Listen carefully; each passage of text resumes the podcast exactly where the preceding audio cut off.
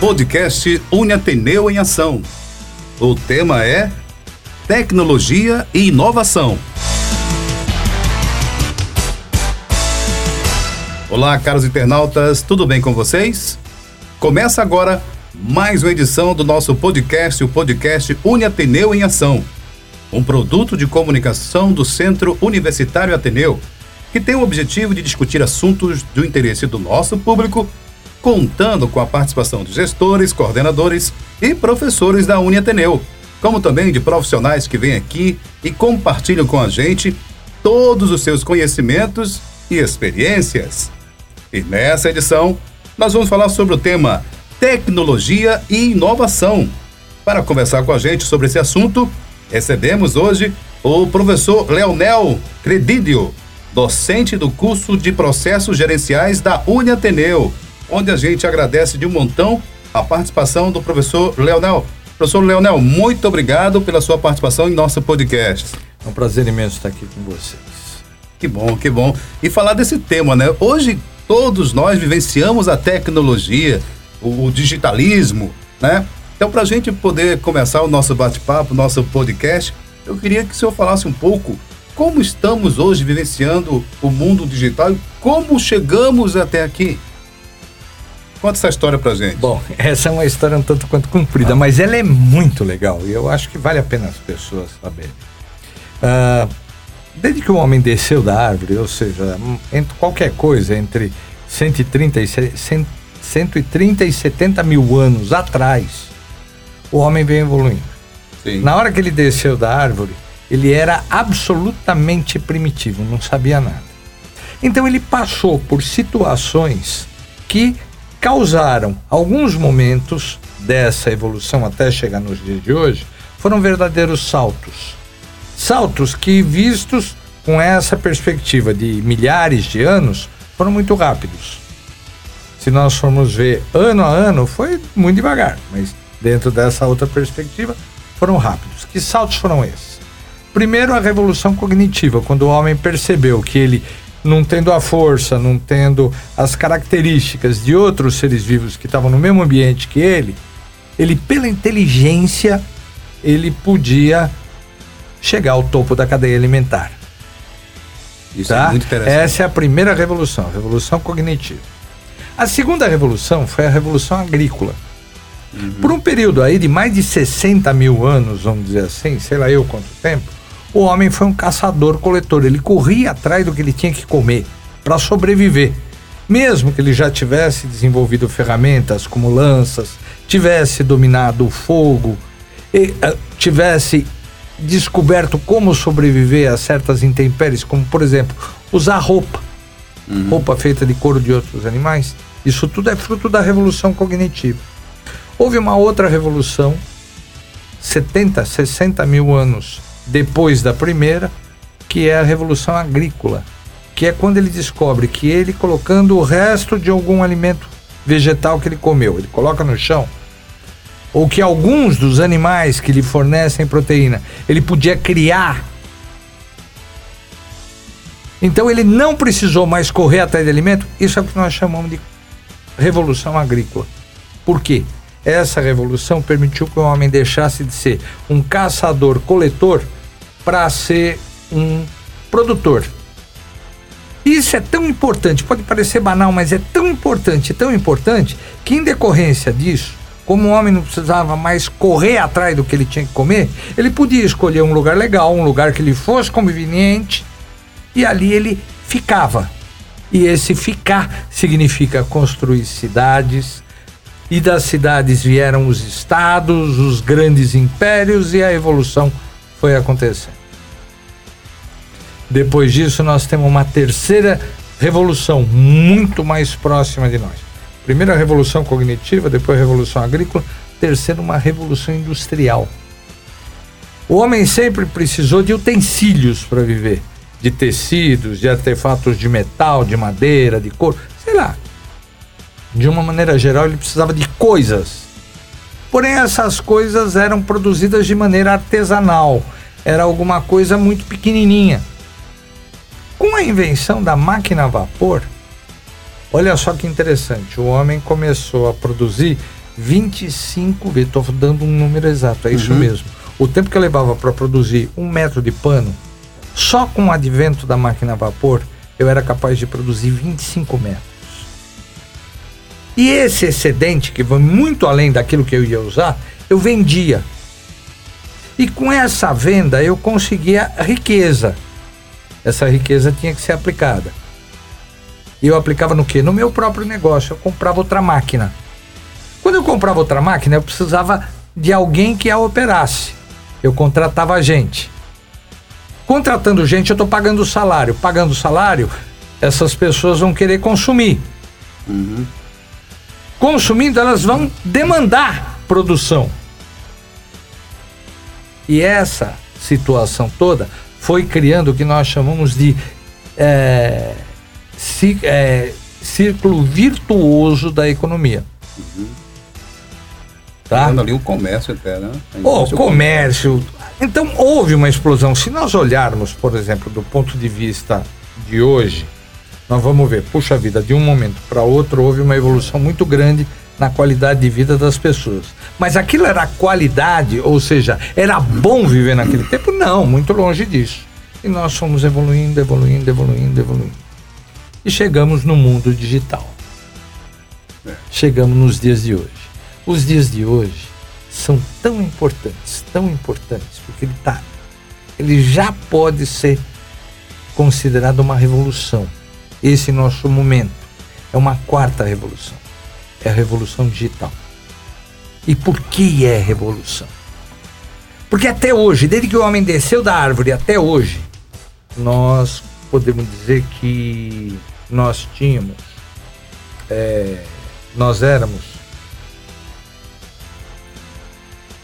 seres com três preocupações básicas. A primeira delas, nós nos preocupávamos com a peste. E a peste, quando vinha, matava, pronto, acabou.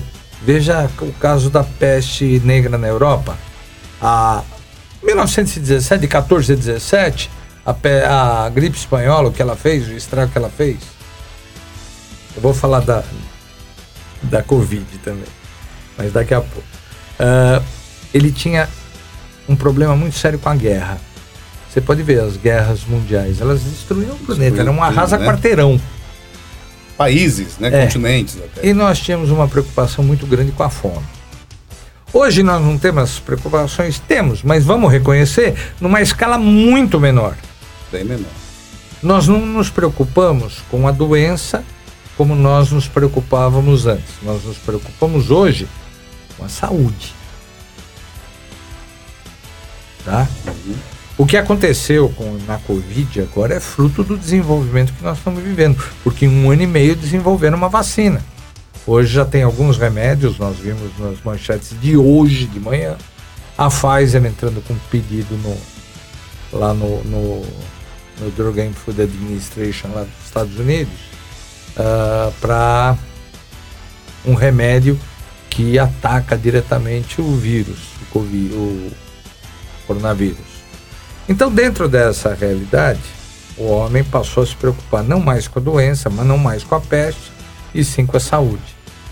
E saindo para terminar esta essa essa comparação, por que, que nós vivemos um momento de revolução, nós podemos dizer que o homem não se preocupa mais com a guerra. A guerra é alguma coisa que está em alguns pontos isolados no nosso planeta. Nos choca? Choca. É triste? É. Não deveria? Não deveria. Porém, a grande preocupação da maioria das, das nações, dos países, é com o poder. Então, nós mudamos a perspectiva de peste, guerra e fome para saúde, poder e prazer. Então, essa modificação faz com que nós acreditemos que esse momento é uma verdade, uma quarta revolução que está acontecendo. Quarta Tá. revolução, né? E essa quarta revolução é a revolução digital. E, e, professor, para a gente continuar o bate-papo e essa história bacana, né? Para a gente entender melhor, para a gente entender como nós chegamos até aqui, de onde veio esse, esse termo digital? Tá. O digital vem porque com o advento do computador, o computador ele está na base de qualquer trabalho, de qualquer ação nossa nos dias de hoje. O computador, ele para entender uma ordem, ele precisa uh, ter uma certa, um certo processo de reconhecimento. E esse processo passa por responder só sim e não. Então, quando nós falamos, ah, um chip tem uma capacidade de responder a não sei quantos milhões de operações por milissegundo. Essas são respostas sim e não que ele dá para uma sequência lógica que os programadores, que aqueles profissionais que trabalham ali no âmago dos computadores fazem e transformam. Por exemplo, numa imagem de computador, num som como desse podcast, é tudo uma sequência de sims e nãos. E o nome digital vem porque esses sims e esses nãos são representados por dígitos. O dígito zero para o não e um para o sim. Então é tudo 0 e 1, um, 0 e 1, um, 0 e 1, um, 0 e 1, 0 e 1. Aí então, Daí então digital. Digital. oh, meu Deus do céu. Pessoal, nós estamos aqui com o nosso podcast, o podcast Uni Ateneu em Ação. Hoje com esse tema, né? Tecnologia e inovação. A gente aprendendo muito aí com o professor Leonel Credidio. Ele que é docente do curso de processos gerenciais da Uni Ateneu. Não só de processo, também de administração, de RH, de contabilidade. Olha só. De marketing de finanças.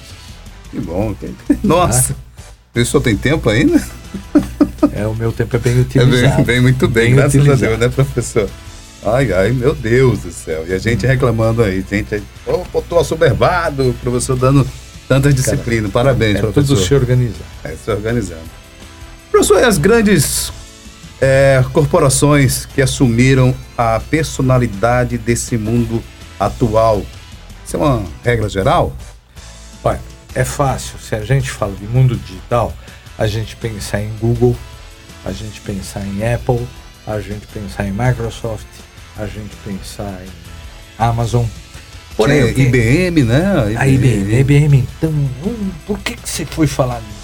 Oh, IBM é a empresa que eu mais admiro no mundo. Pois é, ela era uma das grandes do início de tudo da tecnologia, quando chegou os computadores. O que acontece? Os melhores computadores era, era da IBM. A IBM, a IBM é a empresa que eu mais admiro. IBM era louca, uma coisinha louca. A, a IBM é a empresa que eu mais admiro no mundo. É. Vou te dizer por quê. Vale a pena ouvir. A IBM ela começou na virada do século XIX para o século XX, trazendo uma novidade que era a mecanização dos processos administrativos. Então, por exemplo, no começo da, da, do século XX, na virada do século XIX para o século XX, uma grande preocupação dos gestores era controlar o tempo do, de trabalho que o ser humano hum. dedicava a uma indústria, por exemplo. Então eles passaram a criaram os relógios de ponto. E a IBM foi uma das pioneiras com relógio de ponto. A contabilidade, que segue os mesmos princípios daquela época até hoje, ela exigia, vamos dizer assim, uma série de rotinas ou processos longos para serem realizados todos, porque o objetivo da contabilidade é esse, é registrar a vida de uma organização. E fazer, como as organizações estavam complexas, a IBM entrou fazendo máquinas que facilitavam muito esse registro. Então daí, do relógio de ponto, das máquinas de contabilidade para os computadores, só um pulinho. Foi. Tá? Exato. Eu lembro e da IBM, hoje... as, as, as máquinas digitar, de máquina de escrever. Sim, que eram elétricas, digitais, não sei como é que chamavam na época né, que era muito rápida. Sabe esses computadores que nós usamos hoje com CPU, monitor e teclado? A IBM já tinha. Padrão IBM. É. IBM PC. IB, IBM International Business Machine Personal Computer. Então, quer dizer, é, é um padrão que a IBM criou. E a IBM trabalhava com computadores, trabalha até hoje com computadores de muito grande porte, para grandes operações. Mas isso tudo está acabando. E a IBM é pioneiríssima hoje num negócio novo chamado inteligência artificial. E a inteligência artificial, gente, está assumindo está assumindo uma proporção na vida da gente que é um barato. É muito legal saber a respeito disso. Procurem conhecer, depois procurem aí no Isso é um tema de um da podcast, é um tema É. de um podcast, professor. Vamos É. falar sobre a inteligência, Inteligência artificial. artificial, né? Mas procura aí no Google da vida o que é o Watson da IBM. Watson. Watson. Watson. W-A-T-S-O-N. Watson. É um espetáculo. E a IBM, só para você ter uma ideia, junto com o Google, junto com Microsoft, junto com Apple, a IBM hoje, 120 anos depois dos relógios de ponto, ela ainda é uma das 10 empresas mais valiosas do mundo. Então, fiquem de olho que essa merece. Então não há regra, né? Não, não há regra. Cara, olha, as grandes organizações chamam a atenção. Não é regra que as grandes organizações sejam, ou vamos dizer assim, o padrão do século, do, da, da era digital. Por quê? Porque tem milhões de oportunidades num, do, do, para pequenos negócios. Agora, você tem que ver que os pequenos negócios devem, devem ser trabalhados para crescer. A Apple começou numa garagem, a Microsoft começou no quarto do Bill Gates, a, e assim, o Google começou num laboratório de universidade, a, a Amazon começou numa pequena loja de livros e assim por diante. Então, todo negócio. Agora, qual é a base para você pensar um negócio para a era digital? Veja, tudo que a gente faz hoje, tudo que a gente faz hoje, como poderia ser feito no mundo digital? Já é uma uma, É uma dica do professor, do especialista, né? dica para É você aí. criar tendências. Mas falar em tendência, é uma tendência a tecnologia, professor? Bom, essa tecnologia digital, ela Acho que não, ela não tem não volta. tem volta mais, né? Ela não tem volta. Só tende a crescer tá- cada é. dia mais, né? Cada Como dia a- mais. A inteligência artificial, Tem entre outros. Tem um termo que eu gosto muito. A gente tem que aprender a. A gente tem que aprender a conviver com isso. Hum. Tem um termo que eu uso que é o seguinte: há pouco tempo atrás, há 30 anos atrás, para a maioria dos que estão no- nos ouvindo, mas pergunta para o seu pai, seus avós, o que era um analfabeto. Era alguém fora da sociedade. E eu costumo usar um termo hoje: analfabite. Byte, né? Analfabetes são aqueles que não entendem, que não conseguem abrir a cabeça para esse tecnologia. mundo digital, para esse mundo de tecnologia. Verdade. A gente, hoje, hoje a gente não faz nada sem a tecnologia, sem um, um celular, sem a internet, né? Não faz. Eu acho fabuloso também, professor, me permita, é as impressoras 3D. Gente, quando nós imaginávamos você imprimir ali um, bonequinho, Você sabe que os grandes, que os carros perfeitos. ninguém mais ah, ninguém mais imagina, vamos dizer assim, aquela linha de produção que nós conhecíamos antigamente. Tá? Uhum. Quer dizer, isso está no imaginário popular, mas as pessoas que estudam, elas falam já da impressão 3D como uma nova maneira de você produzir tudo, Tudo, né? tá? Então, eu acho que vale a pena ficar de olho. É uma tecnologia muito interessante. A cada dia que passa, os materiais que são usados como, como, como fonte para o desenvolvimento desses produtos estão se desenvolvendo cada vez mais, estão mais aperfeiçoados e eu acho que muita oportunidade existe por aí. Eu, a gente falando assim, você tocou naquele assunto do, do, eh, dos pais, pergun- os alunos perguntaram aos pais, né, sobre há 30 anos atrás. Então, tinha muita coisa há 30 anos atrás hoje a gente imaginava assim, nossa, como nós chegamos a isso aqui. Porque há 30 anos atrás nós tínhamos, eh, por exemplo, nós tínhamos aquelas câmeras, tinha um filme com 24, 12 poses, né? 36, que era o maior, né? E tinha um, um, um flashzinho, né? Que você colocava ou tirava esse flash e a gente batia fotografias ou retrato. Hoje você tira centenas, milhares de fotos num celular, com uma, com uma qualidade de bits aí formidáveis.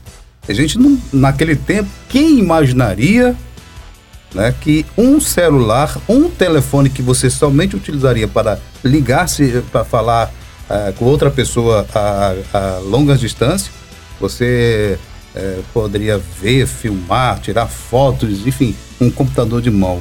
Né? Então, essa tecnologia é muito avançada que tem pessoas que nunca ouviram falar numa fita cassete ou nesse tipo de, de, ah, de, de, é de normal, máquina, né? normal, né? Mas nós que não, não, não, não é muito para mim que nós não temos essa idade tão avançada, mas nós pegamos essa época. Então a gente até fala assim, nós temos uma história a contar, explicar para os filhos, para os netos, para os sobrinhos, que às vezes é, é até é sinônimo de, de, de, de, chacota quando você fala num, num exemplo, num, num telefone que discava, né, aquele discador. É, hoje é peça de museu. É. Mas assim, a tecnologia se eu estiver errado, me, me, me, me corrija, ela avançou muito rápido, muito, muito, mas muito acelerou muito rápido dos anos 2000 para cá. Nós tivemos um crescimento muito forte. É exatamente por isso que nós estamos. É, foi uma modificação.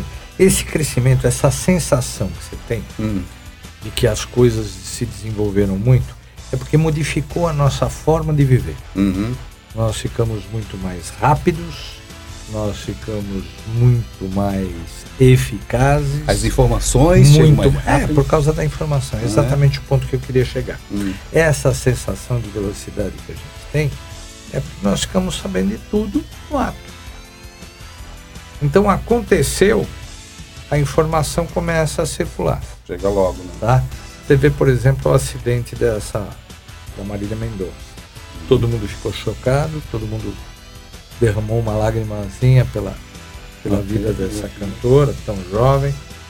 Mas a verdade é que, antes mesmo de se imaginar o que poderia ter acontecido com as pessoas que estavam dentro do avião, já tinha a imagem do avião chegando na casa de todo mundo, ou pela televisão, ou pelo, pela internet, ou pelo celular. Uh, não interessa de que forma, mas todo mundo já tinha visto. Verdade. Pessoal, nós estamos aqui no podcast, o podcast Uni Ateneu em Ação, falando sobre esse tema, tecnologia e inovação. estou aqui com o professor Leonel, docente do curso de processos gerenciais da Ateneu e também de outras disciplinas e outros cursos da, da faculdade. E agradecer a você, internauta, que está nos ouvindo até agora. Eu vou fazer a última pergunta para o professor. É, e para você que está nos ouvindo, claro, é um tema muito bacana. Como fica, professor, o mercado de trabalho dentro desse contexto aí que nós falamos todos sobre a tecnologia? É um leque de, de, de, de oportunidades ainda, né? Vamos falar um pouco difícil aqui. é o seguinte, ó. É, imagina o seguinte. Vamos chamar de, de conhecimento tácito e conhecimento explícito.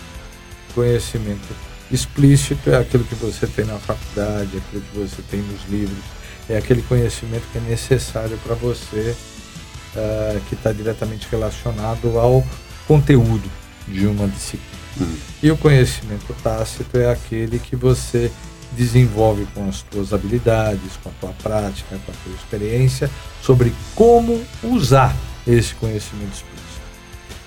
Então o que acontece é o seguinte: nunca na história da humanidade houve uma responsabilidade do aprendente, como hoje, sobre o seu desenvolvimento. Verdade? Então as pessoas, muito mais, muito mais do que em outras épocas, são responsáveis pelo seu desenvolvimento pessoal. Por quê? Porque o, as metodologias, presta atenção no que eu vou dizer, as metodologias hoje são chamadas de metodologias ativas, ou seja, o aluno deixou de ser passivo. Então, você tem que aprender pelo teu esforço é muito do, mais do que antigamente. Mesmo, né? Qual é o resultado disso? Se aprende mais, se aprende melhor, mas o esforço também é maior, porque ele depende de você. Não tem alguém explicando, alguém fazendo, alguém te puxando. Você que vai ter que ir. Agora, com isso, o que, é que vai acontecer?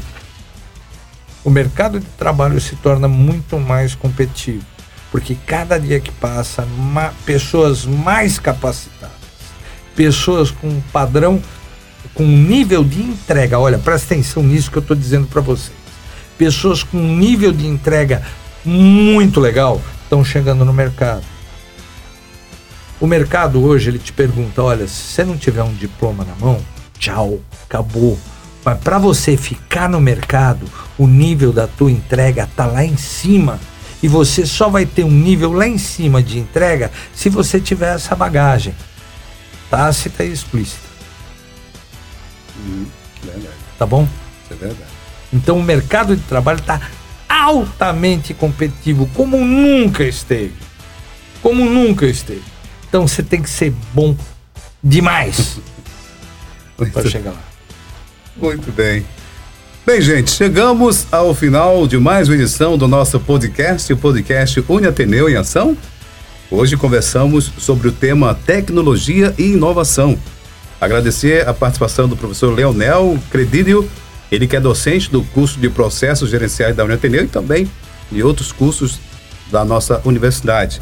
E agradecer a você, você caro internauta, que nos escuta até aqui, Obrigado, até uma próxima edição. Professor Leonel, muito obrigado. Foi um viu? prazer imenso estar com você e conta comigo quando precisar. Vamos contar, vamos marcar um, um, um outro podcast falando tá sobre outros, outras tecnologias. Tá. Como a.